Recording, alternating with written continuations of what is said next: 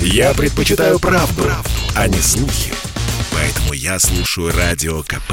И тебе рекомендую.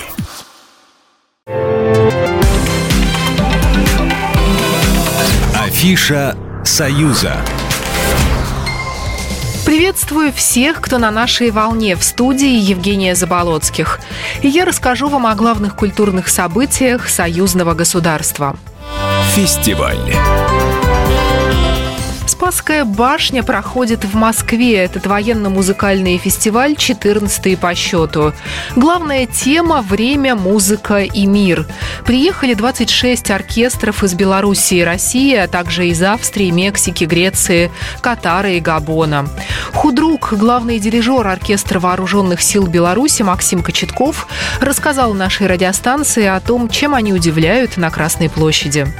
В этот раз мы везем белорусскую национальную музыку эстрадно-джазовой обработки. Будет очень много э, у инструментов синкоп, сбитых ритмов, что, конечно, нашим солдатам далось нелегко. Но это для них тоже было что-то новое. То есть они полностью пытались ходить по совершенно другую музыку.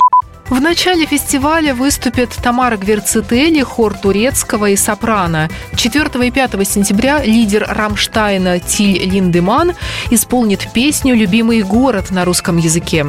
Привычный хедлайнер фестиваля «Мира и Матье» не прилетит из-за пандемии.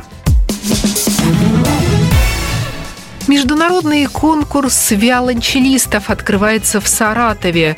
Пятый по счету он стартует 2 сентября.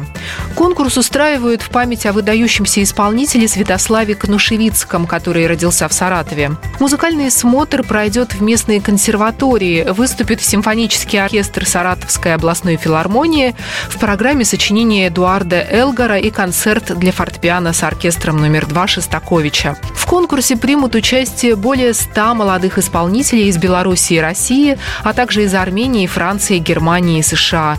Прослушивание и концерты завершатся 11 сентября.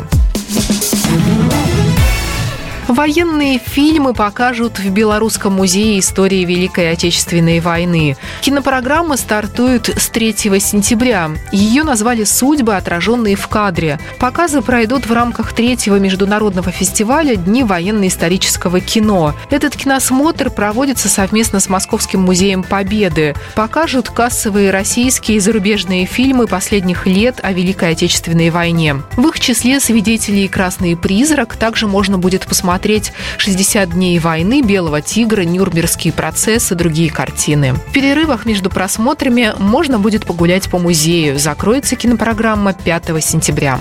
Программа произведена по заказу телерадиовещательной организации Союзного государства. Афиша «Союза».